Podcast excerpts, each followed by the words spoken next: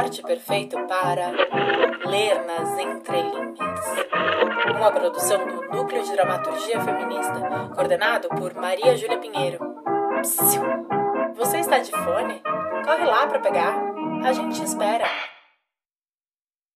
Breve desabafo sobre sexo ou motivos para não fazer sexo hoje. Texto Eliana Natualo, na voz da Letícia Rodrigues. Breve desabafo sobre sexo ou motivos para não fazer sexo hoje. Eu queria falar sobre sexo. Eu adoro sexo. Se eu pudesse, faria todos os dias. Aliás, não sei, mas faria muito mais do que que faço agora. Fazer sexo é prazeroso, quando bem feito. Sexo mal feito também é meio prazeroso, mas não vale a pena. É a tal história. A vida é muito pequena para blá blá blá. Vocês já sabem. Sexo é ótimo. Eu adoro o antes, o durante e o depois.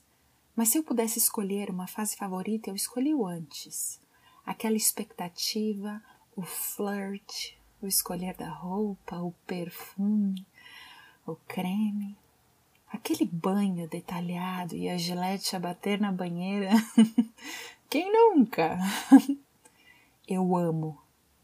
Eu acho que esse processo de começar a fazer sexo consigo mesma é a melhor coisa. Fantasiar sobre tudo o que vai acontecer, sobre o corpo que me aguarda, preparar o meu corpo para um outro toque, uma outra boca, outras mãos. Hum. Sexo é muito bom. eu adoro sexo. Se eu pudesse, faria todos os dias. Aliás, não sei, mas faria muito mais do que que faço agora. Fazer sexo é prazeroso, quando bem feito. Porém, contudo, todavia, sexo dá um trabalho. É muita burocracia e depois tem toda a logística. Me depilo ou não? Na tua casa ou na minha? Na minha casa é mais fácil, não tenho de me mexer. Mas depois tem todo aquele momento de mandar a pessoa embora. Chato. Preservativo, pílula, teste de HIV. Alguma DST que eu deva ter conhecimento? E como se não bastasse, o prazer não é garantido. Como assim? Para ter prazer, tenho de ficar relaxada. Eu sou uma mulher adulta, tenho contas para pagar. E aquele trabalho que ainda nem comecei e o prazo já está a acabar, sem falar naquela proposta que tenho de escrever para aquele fundo da União Europeia. E a chamada que esqueci de retornar, que merda! Foda-se. Difícil relaxar para fazer sexo. Eu preciso de sexo para relaxar. Pois é. Sexo para ignorar a iminência do fim do mundo, sexo para abandonar o plano terrestre, sexo para ser mais espírito, menos carne, sexo para poupar na terapia, sexo para esquecer o capitalismo. Porra! Sexo! Só sexo. Eu adoro sexo. Se pudesse, faria todos os dias. Aliás, não sei, mas faria muito mais do que o que faço agora. Fazer sexo é prazeroso, quando bem feito. Mas sexo é muito assustador, né? Conhecer alguém, me permitir ficar completamente nua, me deixar gozar, descobrir um novo corpo, descobrir mais sobre o meu corpo, me familiarizar com um ser estranho a mim, ser a musa, me oferecer para trocar prazer com esse alguém. E se eu não gostar? Eu adoro sexo.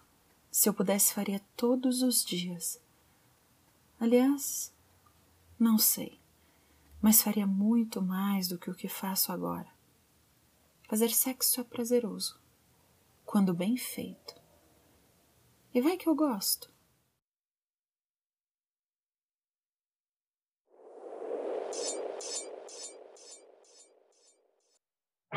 Tipo responsável. Texto e voz: Nádia Estevanato. A liberdade é negociada, uma interdependência que concilia eclosões a manutenções. Existe um empuxo, um amálgama bizarro, uma simbiose trágica entre nossos átomos. Toda urgência é cooptada. Então, não sei como escapar dessa mania. Todo mundo quer fazer ou ser alguma coisa importante. E por mais excepcional que seja, assim que posto no mundo, há de se vulgarizar. Há de se criar um método, um método para atingimento da plena realização. Uma fuga, um esvaziamento. Tabelas, planilhas, um número ideal que sempre tende ao infinito. O problema é que o método precisa de motivações postiças e falta o mais importante. Falta amar como quem não deve um puto a ninguém. Amar como quem seria capaz de trepar com aquilo até definhar. Não importa o que seja. Prova, saldo, meta, tabela, compaixão, bandeira, palavras. É tudo a mesma coisa. Tudo a mesma merda. Se não acordar as entranhas antes. Eu não posso ajudar você nesse caso. Não tenho tempo. Sou veementemente do tipo responsável com as minhas obrigações. E são muitas. Não, não. Essa mulher que você tá vendo aqui em cima, não fui eu quem prendi, não. A jaula já estava aí e ela já estava dentro da jaula quando eu cheguei aqui no escritório. Eu até ofereci ajuda, mas eu faço o que posso. Por exemplo, eu vou te contar uma história, você vai achar que eu sou louca. Mas eu tava na quinta série e, bem, quinta série é aquela coisa. Ninguém quer estar ali dentro. Nem nós, nem a desgraçada da professora. Eu vi a expressão dela. Desespero absoluto. Se pudesse, nos mataria a todos, com certeza. Nos passaria numa máquina de moer carne. Mas ela não faria aquilo. Não pode. Ela é do tipo responsável. Então ela abusa do poderzinho dela. Ameaça. Grita que se não calarmos a boca tem prova bimestral no dia seguinte. É claro que ninguém cala a boca, exceto eu. A minha boca é perfeitamente construída para ser calada. O meu estômago era o congelador velho da minha avó, sabe? Com aquele blocão impenetrável. O medo da prova. O medo eterno de todas as provas. Um bloco de gelo no estômago, a autoridade da professora querendo se colocar, a sala gritando Fazia um calor. Era novembro e Barra Bonita, no calor, é super quente e úmida, de modo que a gente não consegue suar direito porque é tudo muito úmido.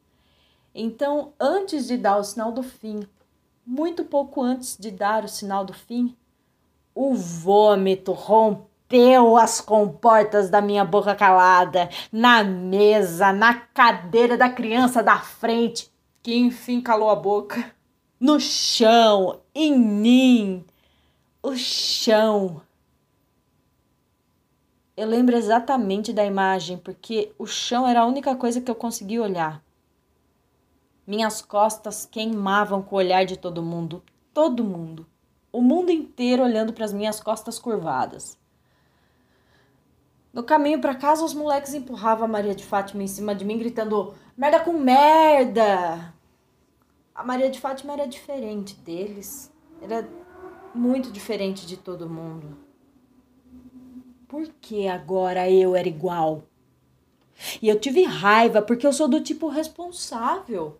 Eu sou do tipo que cala a boca. Eu sou do tipo que preza pela civilidade. Eu sou a própria civilidade em forma de gente. Veja só esse carimbo, essas planilhas, esses papéis, essas tabelas todas que eu organizo. E tão bem. Ela não. Ah, não. Não me olhe assim. Eu já disse. Essa mulher já estava aqui em cima, a jaula também, as duas já estavam aí quando eu cheguei. Mas como eu ia dizendo, para os moleques eu não falei nada, não me defendi, não defendi a Maria de Fátima, eu só andei mais rápido, mais rápido, à frente, sempre, avante até que todo mundo ficasse pequenininho quando eu olhasse. Ela? Não, eu, eu mesma, longe de tudo aquilo. Em casa eu estudei, fiz a prova segurando firme o lápis que escorregava na minha mão úmida. A nota seria boa, eu acreditava. Minha mãe, que andava meio cansada da vida, enfim ficaria um pouco feliz. Minha mãe, ela tinha aquele emprego medonho e daquele jeito eu estaria devolvendo algo a ela. Mas antes, antes, a mãe e o pai da Maria Clara chamaram a professora na sala da direção para uma conversinha. Do buraco da fechadura eu só vi o relógio grosso e dourado do pai da Maria Clara reluzindo enquanto ele falava palavras esquisitas que nem concepção, conformidade, abruptamente. E ela? Ela. A professora cancelou a prova. Isso foi um aprendizado para mim. E aí veja só o que eu estava dizendo. Eu não posso te ajudar. Viu? As coisas precisam andar apesar de. Quem? Eu?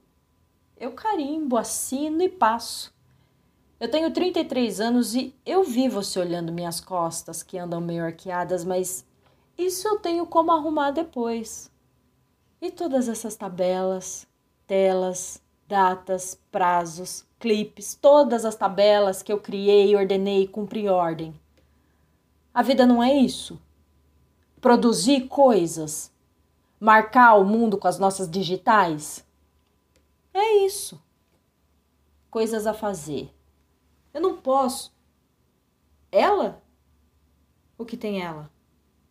Não. Ela já estava aí quando eu cheguei.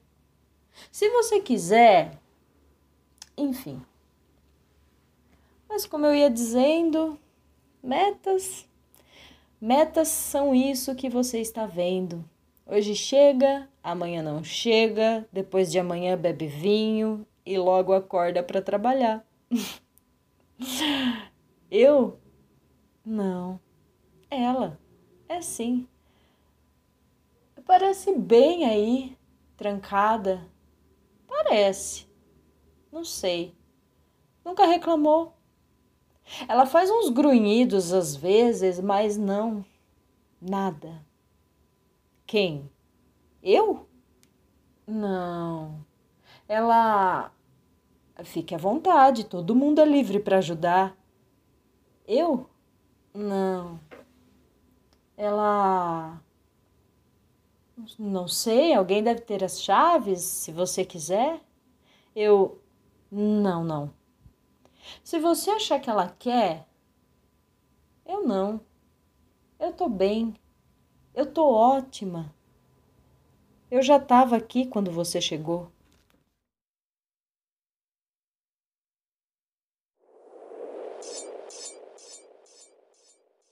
Álbum de família. Texto Christine Klein. Nas vozes da Christine, que faz Thaís, da Gabriela Ramazina, que faz a narradora e Isabela, e Mariana Bueno, que faz Bernardo. A edição desse áudio ficou com Gabriel Fogal e Christine Klein. Álbum de família.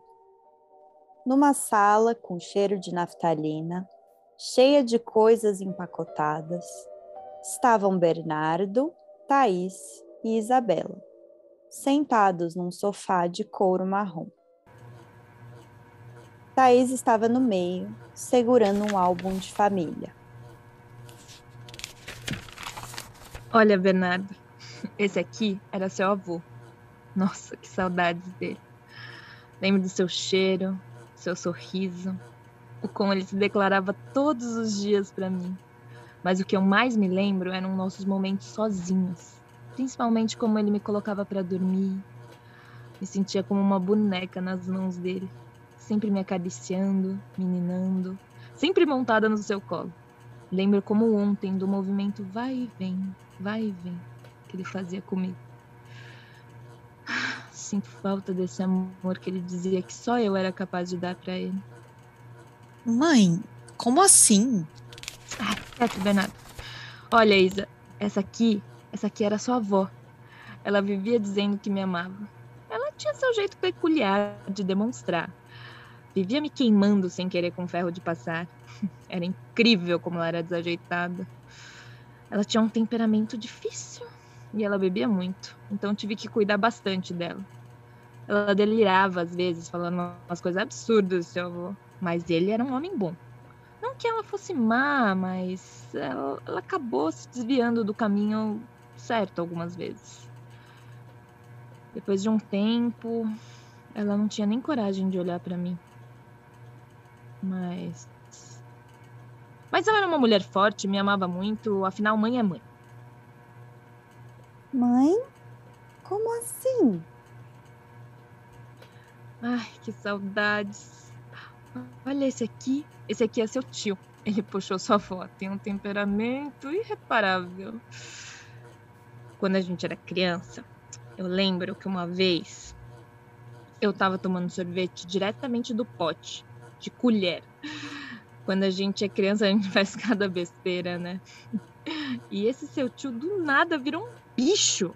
Eu nunca tinha apanhado tanto. Fiquei com tanto medo dele que eu acabei me escondendo com uma faca na mão.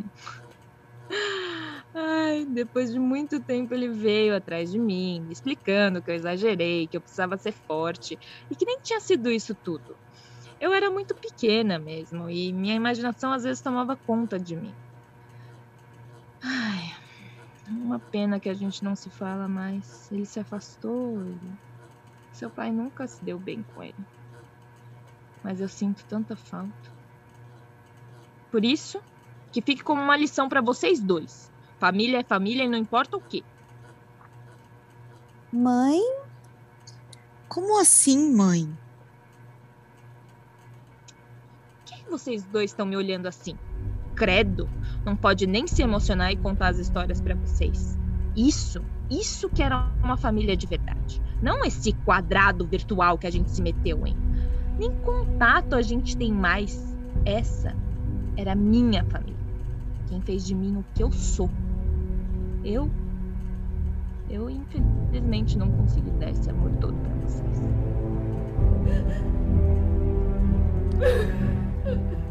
Isabela e Bernardo abraçam sua mãe.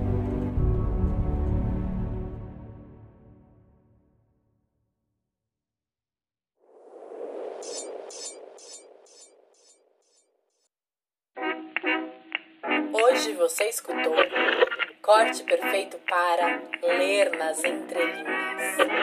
As dramaturgas desse episódio são Eliana Natsualo, Nádia Stevanato e Cristine Klein. A direção artística desse episódio é da Ana Paula Dias. A edição final, mixagem e masterização são do Cauê Gouveia. A idealização da vinheta é da Manuela Pereira. A arte visual desse episódio é do Murilo Garcia e a legendagem para YouTube é da Mariana Osório. A produção geral do Corte Perfeito Para é da Mariana Osório, do Renan Ramiro e da Tati Mayumi. A direção geral do Corte Perfeito Para e a criação do Núcleo de Dramaturgia Feminista são minhas, Maria Júlia Pinheiro. Você pode seguir a gente no Instagram, arroba Núcleo de Dramaturgia Feminista. Esse é o episódio de número 19 e esta é a nossa segunda temporada. Semana que vem tem mais.